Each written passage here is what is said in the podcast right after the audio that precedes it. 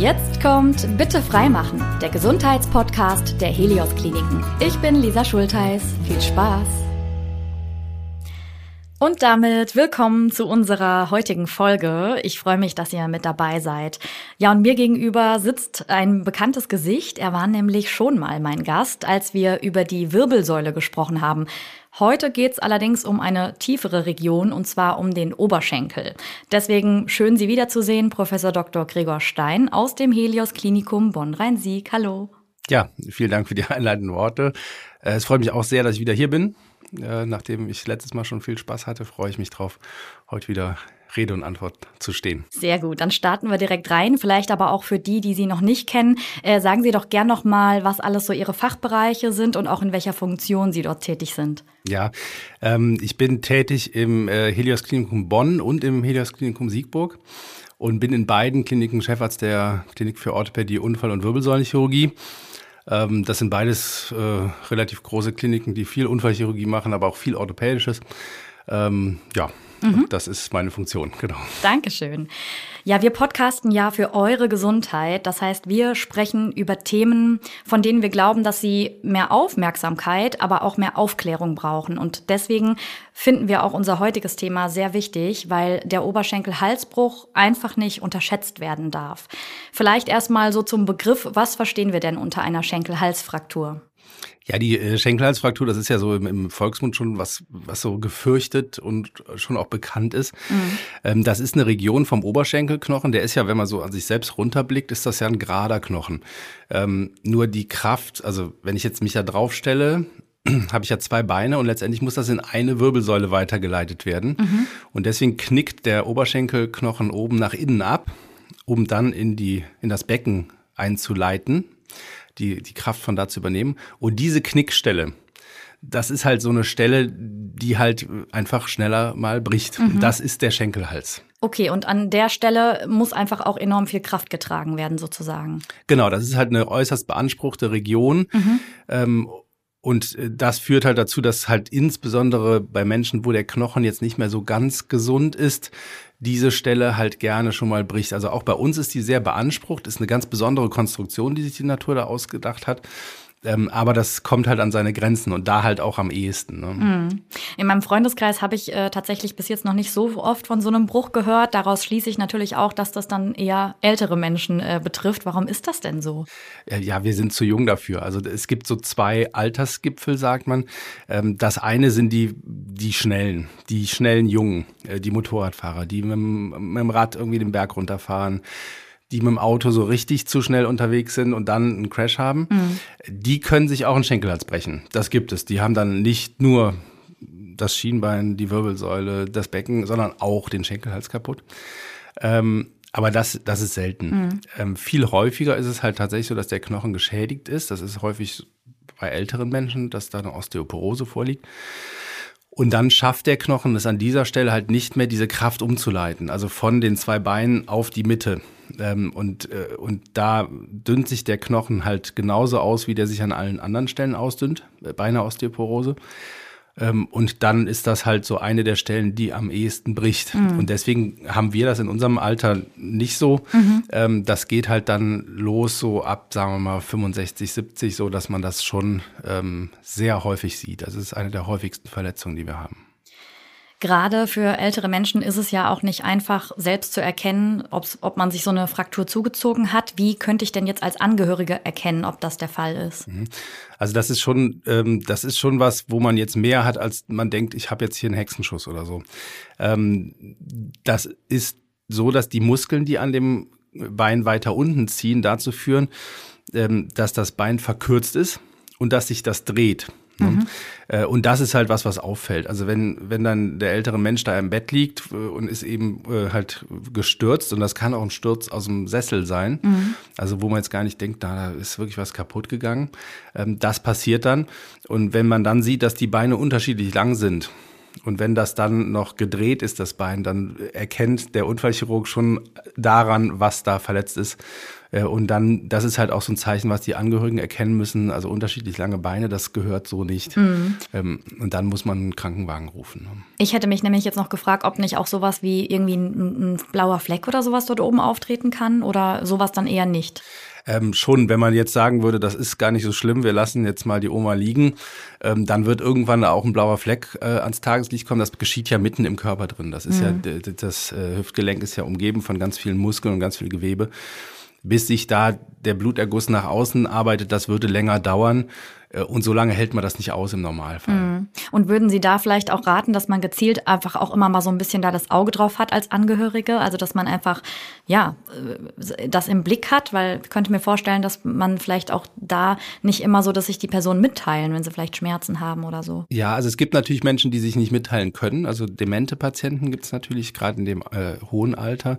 Bei denen müssen andere mit drauf gucken, genau, dass, dass die da nicht obwohl sie so dement sind oder weil sie dement sind, merken sie das nicht, dass sie da so einen schlimmen Bruch haben. Ähm, was aber viel wichtiger ist und was auch was ist, was ich gerne hier so mitnehmen möchte, ist die Prophylaxe. Mhm. Ähm, und da gibt es so zwei Säulen. Also die erste Säule ist halt, dass man mit der Osteoporose, das ist, das ist leider in Deutschland so, dass das so ein, das wird hier so als schicksalhaft angesehen. Osteoporose kriegt man halt und da kann man eh nichts machen. Mhm. Da gibt's aber sehr gute Medikamente, die das aufhalten können die das sogar heilen können. Und es gibt halt ähm, Vitamin D und Calcium. Das mhm. kann sich jeder äh, überall kaufen. Um die Knochen einfach zu stärken. Um, um ne? die mhm. Knochenernährung zu optimieren. Mhm. Sodass man erstmal diese Osteoporose, dieses Osteoporose-Thema angehen sollte. Weil, wie gesagt, wenn man nicht Osteoporose hat, dann bricht man sich auch eher nicht den Schenkelhals. Und das Zweite ist, dass man halt gucken muss, gerade bei alten Menschen, die haben häufig mal so einen, den schönen Perser da auf dem, auf dem Boden liegen, mhm. so eine schöne Kante dran oder wohnen noch in einer Wohnung, äh, wo Treppen sind, die bewältigt werden müssen, obwohl man schon über 85 ist, ähm, dass man diese Stolperfallen, dass man die entschärft, mhm. ähm, dass man natürlich können die immer stürzen, aber dass man jetzt nicht unbedingt den Läufer da liegen lässt, nur weil der schon seit 30 Jahren da liegt. Also vielleicht auch irgendwann dann mal so ein bisschen mehr Richtung Barrierefreiheit geht, sozusagen. Ja, genau. Das ist halt, das ist, das ist total. Das will keiner hören ne? und will auch keiner irgendwie ich, machen, vermutlich. Ich das ne, gerade in, der eigenen, in der eigenen Familie durch mit mhm. meinen Großeltern mhm. äh, auch ständig gestürzt und auch seit Jahren äh, darauf hinwirken, dass dass das nicht mehr funktioniert. Und deswegen, ich weiß genau, wie schwierig das ist, da äh, da so alte Menschen zu entwurzeln, aber das, das ist schon was, was Sinn macht. Ne? Ja, total. Aber da muss man schon auch echt, glaube ich, Überzeugungsarbeit leisten. Und verständlicherweise, glaube ich, ist das für uns alle furchtbar, wenn wir irgendwann merken, okay, die Autonomie ist einfach nicht mehr ganz so da in einigen Bereichen, wie wir es unser Leben lang gewohnt waren. Ne? Ja, ja, das ist ein, ist ein harter Einschnitt. Ne? Das, äh, das will ich auch gar nicht bezweifeln. Wenn ich jetzt überlege, dass ich irgendwann äh, von irgendwem und sei es von meinen Kindern äh, in ein paar Jahren äh, so überredet werde, mein schönes Haus zu verlassen, mhm. Äh, dann kann ich mir das auch nur sehr schwerlich mhm. vorstellen. Ähm, aber, äh, und das ist auch ein wichtiges Thema, so ein Schenkelhalsbruch ist ja jetzt auch nichts, was man mal so schnell wegpackt. Ne? Mhm. Ne? Das ist ja auch noch äh, Thema gleich. Ne? Genau. Ähm, deswegen, wir haben es gerade schon gesagt, es ist wichtig, darüber zu sprechen, weil dieser Bruch als so gefährlich gilt. Dann, äh, warum ist das so? Ja, auch da spielen wieder ganz viele Faktoren rein. Also warum stürzt der Mensch? Da fängt's ja an. Äh, also wenn wir jetzt hier durch dieses Zimmer laufen, dann fallen wir ja nicht über den Läufer, mhm. sondern wir, wir haben kognitive Probleme, also wir erkennen das nicht mehr richtig. Wir haben motorische Probleme, das heißt, wir können unsere Füße nicht mehr so richtig anheben. Wir sind insgesamt immobil, die Muskulatur ist abgebaut und unser Knochen ist schlecht. Mhm. Und das passiert ja auch nur bei Menschen, die insgesamt schon ein äh, ein, man nennt das so ein Frailty-Syndrom, also so eine Kombination aus ganz vielen Alterserscheinungen hat. Also mhm. Ähm, das heißt, derjenige, der sich den Schenkelhals bricht, der ist schon schwer krank. Mhm. Ähm, bevor er sich den Schenkelhals bricht. Und das führt dann dazu, dass er sich den Schenkelhals bricht. Also es ist quasi eine Kettenreaktion aus verschiedenen Umständen. Genau, so genau. Also wir reden jetzt ja. von den Alten, die wir deutlich mhm. häufiger sehen. Wir reden nicht vom 40-jährigen Mountainbiker. Ne? Mhm. Das, ist, das ist eine ganz andere Geschichte. Mhm. Ähm, aber bei diesen Alten ist das halt so, dass die dieses ganze Paket mitbringen. Ähm, und äh, dadurch, dass die so schwer vorerkrankt ist, sind, macht es das für uns so schwer, die da gut durchzubringen. Mhm. Ja. Ähm, die Patienten, die an, einem, an einer Schenkelfraktur operiert werden, und das sind eigentlich alle, da kommen wir gleich auch noch zu, gehen bei uns alle auf eine Intensivstation, Mhm. werden alle vorher von einem Internisten gesehen, alle vorher vom Anästhesisten gesehen. Die müssen schnell versorgt werden, weil man weiß, wenn man die jetzt liegen lässt mit diesem Bruch, dann wird das noch viel schlimmer. Mhm. Und trotzdem haben wir äh, eine zwölf Monats ähm, Sterblichkeitsrate, Mhm. gerade nochmal nachgeguckt, äh, aktuell publiziert von 11 Prozent. Wahnsinn. Okay. Also jeder Zehnte. ne, das Verstirbt dann daran. Ne? Ist, ja, und das sind ja erschreckende Zahlen. Wollte ich gerade sagen. Und ich finde, das hat man auch so nicht auf dem Schirm, wenn man denkt, okay, eine Fraktur am Oberschenkel äh, da, Genau. ne? Ja. genau, die Oma hat sich die Hüfte gebrochen, Ja. Mhm. ist ja sowas, ja, das passiert halt. Dann machen die da was und, und dann ist wieder gut. Aber 11 Prozent versterben in Mhm. einem Jahr. Ne? Das, ist, äh, das ist mehr als bei manchen Tumorerkrankungen. Mhm. Sie hatten jetzt auch gerade schon ein paar Mal die Osteoporose erwähnt. Äh, und ich hatte dazu gelesen, dass eben Verletzungen der Weichteile, Knorpel und Bänder und äh, Gelenklippe an der Hüfte dort dann ganz oft verharmlost werden in dem Zusammenhang. Und dass das auch, sag ich mal, folgenreich ist. Warum, warum ist das so? Ja, das, das ist vor allem die Gefäßversorgung. Also dieser, dieser Kopf von dem Oberschenkelknochen, der da oben im Hüftgelenk ist, der wird äh, über, über eine Arterie ernährt. Und wenn die verletzt ist, dann ist halt das Problem, dass dieser Knochen sicher abstirbt. Ähm, und das ist das Hauptproblem mit den Weichteilen, dass halt dieser Knochen auch von selbst nicht mehr so richtig heilen wird. Kann man da nicht irgendwie mit künstlicher Knochensubstanz unterstützen irgendwie? Äh, Man kann Kunstgelenk einsetzen und das ist auch die häufigste ähm, Operationsmethode, die halt verwendet wird. Ähm, gerade weil man weiß, Knochenheilung äh, bei älteren Menschen ist eh ein schwieriges Thema. Wenn dann dieses Blutgefäß noch kaputt ist, was von hinten da in den Kopf reinzieht, ähm, dann heilt das eigentlich gar nicht, Mhm. sodass wir da auch in den letzten Jahren so einen Wechsel hatten äh, äh, von der äh, Behandlungsstrategie. Ähm, früher haben wir die alle mit so Schrauben fixiert Mhm. ähm, und dann war die Idee, Knochen, der wächst zusammen, natürlich portiert von diesen jungen Patienten, bei denen das dann auch klappt. Mhm. Ähm, bei den Alten funktioniert das nicht, äh, sodass die eigentlich alle ein künstliches Hüftgelenk dann bekommen. Okay. Hm. Äh, Dann schauen wir doch vielleicht jetzt auch mal genauer auf die Therapie, äh, mit der Sie Ihre PatientInnen begleiten. Welche Behandlungsmöglichkeiten gibt es denn insgesamt? Ja, ähm, also äh, die konservative Therapie beim Schenkelalsbruch ist die absolute Ausnahme. Es gibt Brüche, die ganz wenig verschoben sind. Wir nennen das Hut auf dem Haken, wo der Kopf nach oben ähm, weggebrochen ist, wo diese Gefäße noch in Ordnung sind. Und da kann man mal das versuchen, ohne eine OP zu behandeln.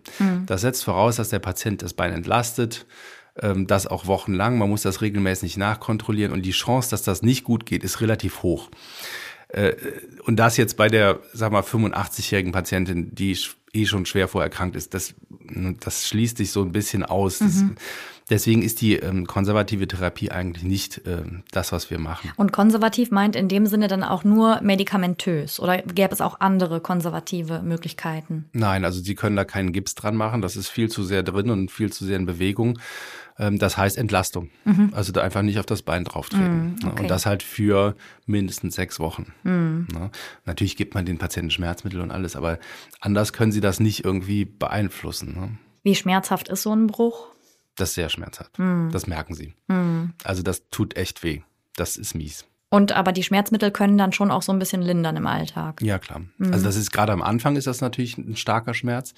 Ähm, auch da ist es so, sagen wir, wenn wir jetzt bei dem Konservativen bleiben, je weiter der Frak die Frakturheilung fortschreitet, desto weniger Schmerz macht das. Ne? Also das ist jetzt nicht so, dass nach sechs Wochen auf einmal der Schmerz von 100 auf 0 geht. Das ist so ein, das nimmt halt ab, aber das tut schon in den ersten Wochen arg weh. Ne? Ja, vor allem, weil es ja auch so eine große Stelle da ist. Ne? Genau, genau. Jetzt hatten Sie gerade gesagt, also in den meisten Fällen operieren Sie eben dann oder eigentlich fast immer.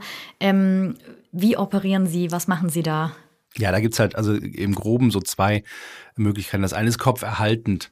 Ähm, das, was ich eben gesagt habe, also es gibt diese dynamische Hüftschraube, nennt sich das. Das ist eine spezielle Schraube, die in Kombination mit einer kleinen Platte dort eingebracht wird in den ursprünglichen Knochen und die dazu führt, dass dieser Kopf von dem Oberschenkelknochen immer wieder an den Oberschenkel dran gepresst wird mit jedem Schritt. Das heißt, damit kann man belasten.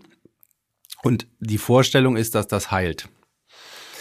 Das ist das, was wir bei jungen Patienten machen. Ähm, äh, so dass das auch eher selten ist. Also wenn ich jetzt überlege, wir, wir versorgen so circa 300 Patienten mit, äh, mit äh, Oberschenkel-Halsbrüchen der verschiedenen Arten und Weisen. ähm, da machen wir vielleicht fünfmal diese DHS, also das, weil es halt so viele alte sind. Ne? Okay. Ähm, und dann kommen wir halt zu dem Thema des Gelenkersatzes. Und das ist eigentlich der Standard, ne? dass, äh, dass die Patienten mit einer Schenkelhalsfraktur halt ein Kunstgelenk bekommen, ähm, was in den Knochen zementiert wird, so dass das auch direkt belastungsstabil ist, dass mhm. die Leute darauf auftreten können. Mhm. Ähm, und das ist die optimale Therapie. Mhm. Trotzdem denke ich da jetzt natürlich direkt an die Tatsache, dass ja für ältere Menschen Operationen auch nicht immer so ganz ohne sind. Ja. Ähm, Narkose, alles, was dazugehört.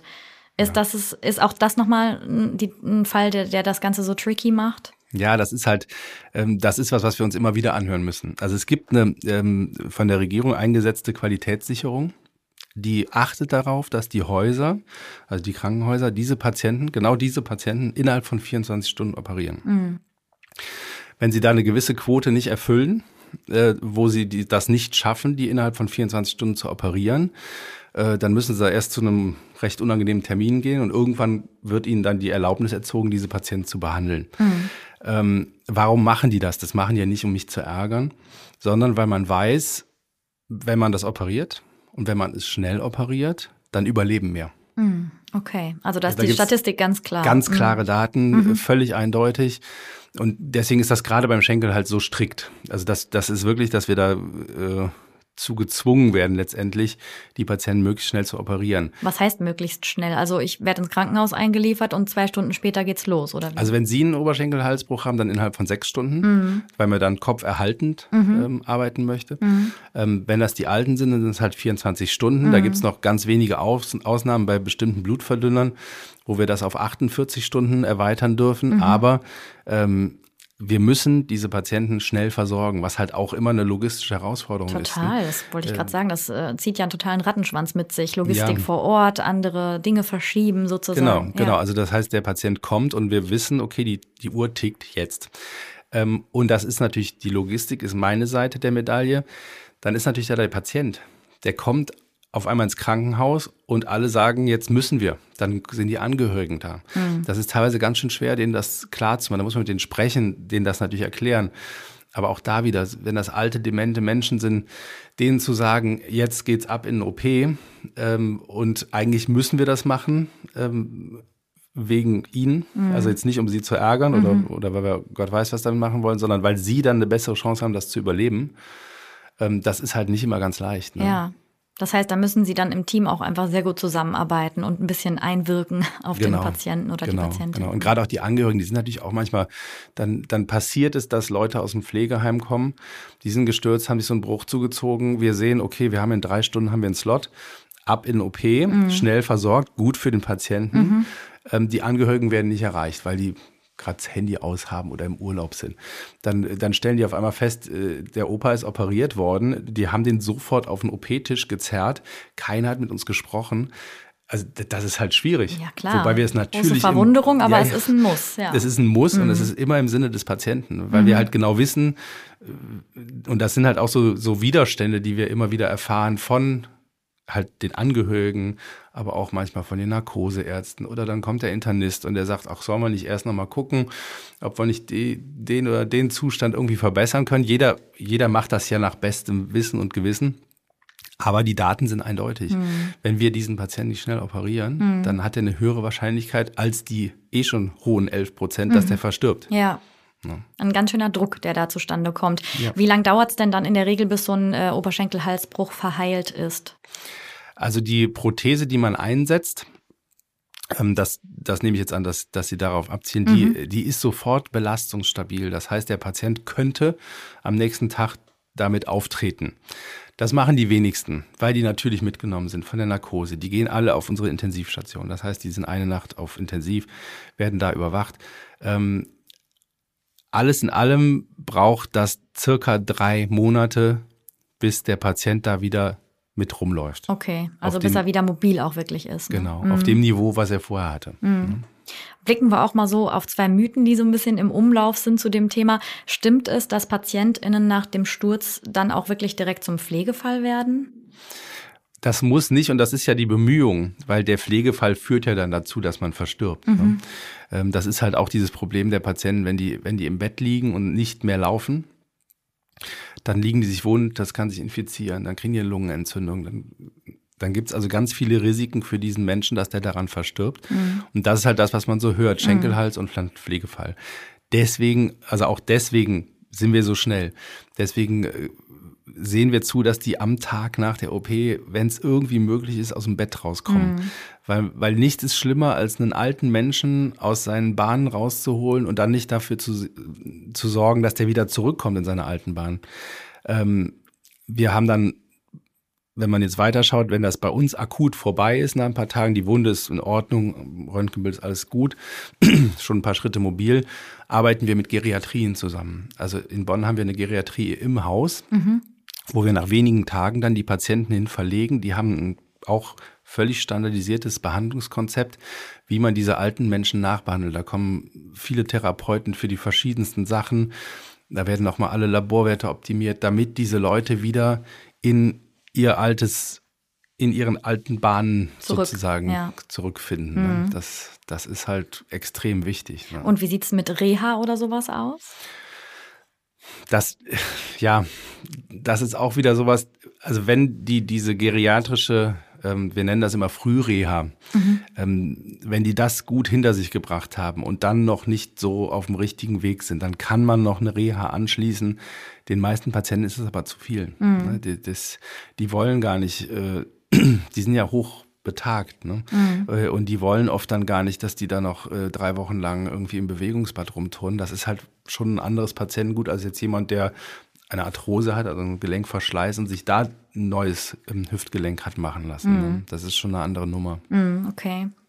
Ähm, genau, wir hatten noch den zweiten Mythos, aber eigentlich haben wir den schon beantwortet. Da ging es eben so um die Thematik, ob äh, das stimmt, dass viele danach äh, versterben und woran das liegt. Ähm, ja, also ich glaube, es ist, glaube ich, ja, deutlich geworden. Ne? Ja, also das, das, das ist halt auch wirklich was, was neben dieser Thematik äh, Sturzprophylaxe und Osteoporose, was halt auch für mich wichtig ist, hier bei diesem Podcast den, den Zuhörern das so ein bisschen klar zu machen, dass das halt nicht einfach nur die Oma hat die Hüfte gebrochen, mhm. das wird schon wieder, sondern mhm.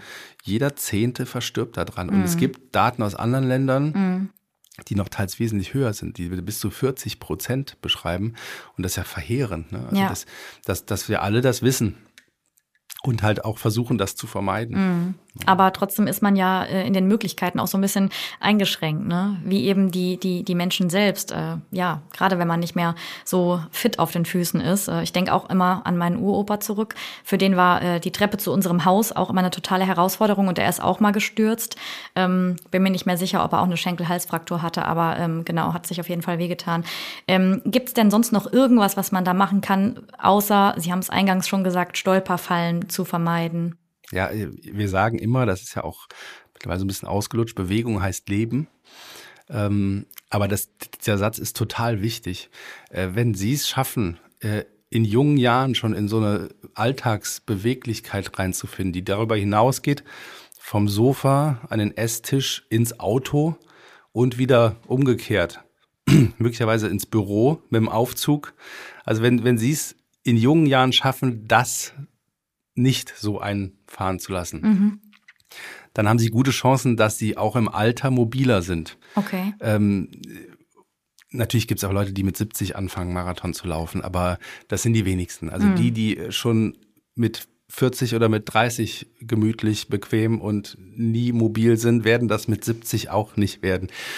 Deswegen ist das total wichtig, dass man halt in Bewegung bleibt. Und durch die Bewegung trainiert man natürlich seine Muskulatur, dann fällt man auch nicht über den Läufer. Wenn man jetzt sagt, ich gehe drei, viermal die Woche eine Stunde spazieren, weil ich bin eh Rentner und ich wohne hier irgendwo am, am Stadtwald oder sonst wo, ähm, dann fällt man auch nicht über seinen Läufer. Mhm. Wenn aber die größte Herausforderung ist, den Weg vom Sofa zum Tisch zu meistern, dann wird es schon schwierig. Dann wird es halt schwierig. Deswegen auch da der Appell, bewegen Sie sich.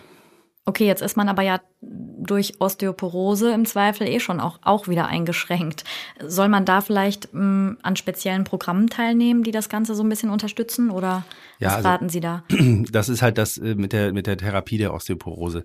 Ähm, es gibt Osteologen, äh, also gibt es so, gibt's ein Verzeichnis, wo man sich einen suchen kann. Das sind viele Orthopäden, die das machen, aber mhm. es gibt auch Internisten, die das machen ähm, die sich darauf spezialisiert haben. Man kann eine Knochendichte-Messung machen. Ähm, das ist gar keine schlimme, das ist wie, ein, wie ein Foto. Das ist jetzt auch nicht mit viel Strahlung. Also das ist wirklich harmlos. Ähm, dass man so eine Idee kriegt, wie ist eigentlich mein Knochen so? Das, das raten wir eigentlich schon Frauen, die so nach der Menopause sind, weil die das früher kriegen als mhm. Männer. Und eigentlich allen, die über 65 sind. Ähm, und wenn man dann feststellt, dass da eine Osteoporose vorliegt oder dass die droht, das gibt es noch so eine Vorstufe, die Osteopenie, mhm. dann soll man schon dagegen steuern. Ne? Ähm, Vitamin D und Calcium, ich sag's nochmal, das ist ja total simpel. Wollte ich also gerade sagen. Also das müssten wir doch im Alltag eigentlich gut hinkriegen, auch schon rechtzeitig. Ja, aber, aber Vitamin D ist ja sowas, das wird ja in uns selbst umgewandelt, wenn Sonne auf unsere Haut scheint. Mhm. Jetzt hatten wir gestern einen sehr sonnigen Tag. Ähm, wenn wir da in der Badehose, sagen wir mal so, fünf, sechs Stunden draußen verbringen, dann schaffen wir das. Weil Macht man nimmt, aber jetzt auch in der Regel nicht unbedingt. Nimmt, nimmt im Alltag, in meinen Alltag passt das schon nicht rein. Ja. Also im Sommer kriegt man das, wenn man so, sagen wir, unter 50 ist, noch hin. Ähm, aber im Winter wird's da auch schon eng, äh, sodass ich im Winter auch Vitamin D zu mir nehme. Ja. Also es schadet überhaupt nicht. Mhm. Und mit dem Kalzium ist auch sowas, wenn man sich normal ernährt, dann kriegt man auch genug Kalzium da, äh, darüber aufgenommen. Ähm, aber auch da, die Ernährungsgewohnheiten der Menschen sind ja teilweise erschreckend. Und, und deswegen sage ich immer, Vitamin D und Kalzium, holen sich das als Kombipräparat, nehmen es einfach jeden Tag und dann ist das Thema schon mal erledigt. Damit kriegt man eine vorhandene starke Osteoporose auch nicht in den Griff, aber man kriegt es aufgehalten mhm. oder zumindest verzögert. Und dann braucht man halt einen Osteologen, der einem halt dann diese Therapieform, da gibt es die verschiedensten Möglichkeiten. Man kann sich das einmal im Quartal äh, als eine Infusion geben lassen und dann ist das halt erledigt. Mhm. Andere nehmen lieber einmal die Woche eine Tablette.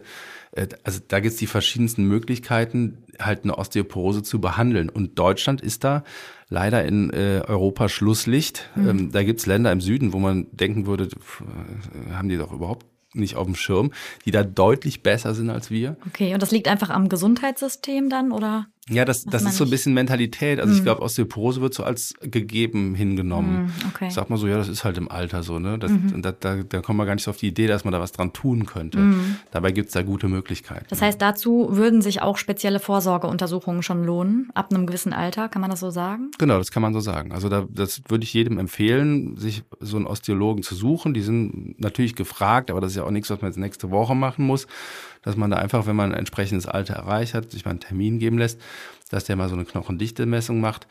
Weil ist ja nichts blöder, als festzustellen, dass ich eine Osteoporose habe, weil ein Knochen gebrochen ist. Mhm. Ähm, weil dann haben wir das Problem ja schon. Und manchmal sind das Wirbelbrüche, die halt gar nicht so schlimm sind. Da sieht man dann, okay, da ist jetzt ein Knacks dran, muss man nichts machen, verheilt von selbst. Aber wenn es der Schenkelhals ist, dann hat man halt ein echtes, ernstes Problem. Mhm. Wie sind da die Einflüsse ähm, in Bezug auf Arthrose? Hat man ja auch im Alter oft mit zu tun. Ähm, also Osteoporose und Arthrose schließen sich nicht aus und manche Leute haben beides auf einmal. Mhm. Also das, äh, ja, das gibt es auch. Ähm, die Arthrose verändert beim Schenkelhalsbruch noch so ein bisschen die Strategie, weil wir dann eine etwas andere äh, einen etwas anderen Hüftgelenksersatz machen. Ähm, das ist aber technische Feinheit. Ähm, also das heißt, das spielt da schon mit rein in die Überlegungen, aber das äh, gleicht sich nicht gegenseitig aus oder addiert sich auch nicht. Ne? Mhm. Insgesamt ziehen sich etwa so 160.000 Menschen in Deutschland jedes Jahr eine Schenkel-Halsfraktur zu. Und äh, je älter wir werden, desto mehr könnte sich diese Zahl auch verdoppeln. Davon geht zumindest die Deutsche Gesellschaft für Unfallchirurgie aus. Was bedeutet das denn für uns? Also ja, inwieweit kann uns vielleicht auch Forschung und Technik da noch weiterhelfen? Forschung und Technik, das ist, eine gute Frage. Ähm, ich sehe eigentlich, also jetzt außer dem, was ich schon genannt habe, Osteoporose in den Fokus bringen und das versuche ich hiermit auch zu tun, ähm, sehe ich eigentlich jetzt keinen Ansatz, wo man sagt, da ist eine tolle Lösung, dass jetzt nicht demnächst 250.000 Patienten einen Schenkelhalsbruch erleiden. Mhm. mhm. Ähm, Im Gegenteil, ich, ich glaube, dass wir abgesehen von diesen präventiven Maßnahmen äh, halt zusehen müssen, dass wir die Therapie halt so optimal halten, wie wir das jetzt schon tun. Mhm. Ähm, da kommt man ja halt oft an seine, an seine Grenzen. Also das, das sind ja schon Unfallchirurgien, die ich da leite. Ähm, trotzdem auch da, das, das Kapazitätsproblem ist natürlich äh, ein Ding. Ich habe gesagt, alle müssen über eine Intensivstation. Das hat auch einen guten Grund. Mhm. Und wenn dann was passiert, wenn dann auf einmal in beiden Häusern zusammen fünf Patienten mit Schenkelhalsfrakturen auftauchen, dann bringt das halt auch diese zwei Krankenhäuser, die ja schon zusammen einen großen, starken Verbund darstellen, bringt die halt ans Limit. Dann zum Schluss aber nochmal so ein bisschen den Fokus zu Ihnen. Sie waren während Ihrer beruflichen Laufbahn ja schon in Australien, in Malta und äh, der Schweiz. Was konnten Sie denn von dort so prägendes mitnehmen, was Ihnen vielleicht hier auch dienlich ist? Ja, also das äh, Australien und Malta, das waren so Studienaufenthalte. Ne? Das war einfach gut, mal so einen Einblick zu bekommen in so ein ganz anderes äh, Gesundheitssystem, weil gerade in Australien äh, oder das kann man auch auf Malta äh, äh, erweitern. Das sind ja, das ist ja so ein anglikanisches System, also britisch geprägt. Mhm. Ähm, die eine ganz andere Struktur haben. Da gibt's, das, das, die haben nicht dieses System mit den Niedergelassenen und den Krankenhausärzten, die irgendwie parallel wursteln, sondern der, der morgens operiert, geht nachmittags in seine Praxis. Das fand ich eigentlich gar nicht schlecht, diese Kombination der beiden Welten. Ähm, das war sicher was, was, was sehr interessant war. Und an der Schweiz, ähm, da war es schön zu sehen, dass das Ganze mit ein bisschen weniger Stress läuft. Mhm. Das, die das, sind entspannter. Die, ja. sind, die sind einfach entspannter. Das muss man einfach so sagen. Es ist ein ja. sympathisches Völkchen. Mhm. Ähm, ich mag die auch sehr gerne. Ähm, und äh, aber wenn ich mir angucke, was wir manchmal für ein Stresslevel haben, äh, das war da schon, da hat halt auch jedes kleine Dorf hat sein eigenes Spital. Das wird halt auch finanziert. Das ist natürlich auch so ein Thema. Ähm, und dann, dann wurde da halt gemacht, aber mhm. halt schon ordentlich, also auf einem höchsten Niveau, aber halt äh, doch deutlich entspannter, mhm. so dass wenn man da jetzt, also ich war da im ersten Jahr, äh, hatte im Studium schon in der Notaufnahme gejobbt, also ich wusste so, wie man schnell Patienten versorgt. versorgt. Mhm. Ähm, und dass ich da teilweise von denen schon gebremst wurde, was, warum ich denn jetzt so eine Hektik mache. Äh, ich soll doch bitte mal. Mit, mehr mit Ruhe so und Gelassenheit, den, ja. Bitte das Schweizer Tempo annehmen. Und das fand ich sehr sympathisch. Ne? Okay. Und das, da versuche ich mir manchmal so ein bisschen eine Scheibe von abzuschneiden, mhm. was aber natürlich nicht immer gelingt. Mhm. Ne? Ja, jetzt haben Sie sich aber natürlich auch einen Fachbereich äh, gesucht, zumindest im Zusammenhang mit dieser Fraktur, die Sie sehr herausfordert im Alltag. Was ist so das positive Gegenstück dazu? Was sind die Momente, für die Sie dann doch auch dankbar sind in Ihrer also wir sehen ja, manche Patienten sehen wir nach ein paar Wochen wieder zur Kontrolle. Und ich, ich finde, nichts ist erfreulicher für einen Operateur, als wenn der Patient ohne Gehstützen und sagt, ich habe jetzt keine Schmerzen mehr, dann zu Fuß ins Untersuchungszimmer kommt. Mhm. Das, das, gibt einem jedes Mal, egal ob das jetzt ein Schenkelhalsbruch ist oder, oder irgendwas am Rücken oder Arthrose oder ein Bruch sonst wo, das gibt einem jedes Mal was, weil man denkt, hey, wir haben es richtig gemacht. Der Patient lag da mit einem verkürzten, rotierten Bein und äh, jetzt läuft er schmerzfrei hier in diesen Raum rein. Das mhm. ist doch super. Also ja. das gibt einem schon sehr viel, dass man weiß, ich habe dem Mensch jetzt geholfen. Und wenn ich das nicht gemacht hätte, dann würde der jetzt noch immer da liegen, wenn das überhaupt überlebt hätte bis hierhin. Ne? Und das ist schon was, was einen mit, mit Zufriedenheit erfüllt und, und die Patienten halt vor allem auch glücklich macht. Und das ist natürlich das oberste Ziel. Ne? Ja. Dann vielen, vielen Dank, dass Sie zum zweiten Mal hier waren und uns einen Einblick in einen anderen Teil Ihres Fachbereichs gegeben haben. Professor Dr. Gregor Stein, Chefarzt für Orthopädie, Unfall- und Wirbelsäulenchirurgie am Helios Klinikum in Bonn und in Siegburg sind Sie auch noch unterwegs. Genau so ist das. Vielen herzlichen Dank.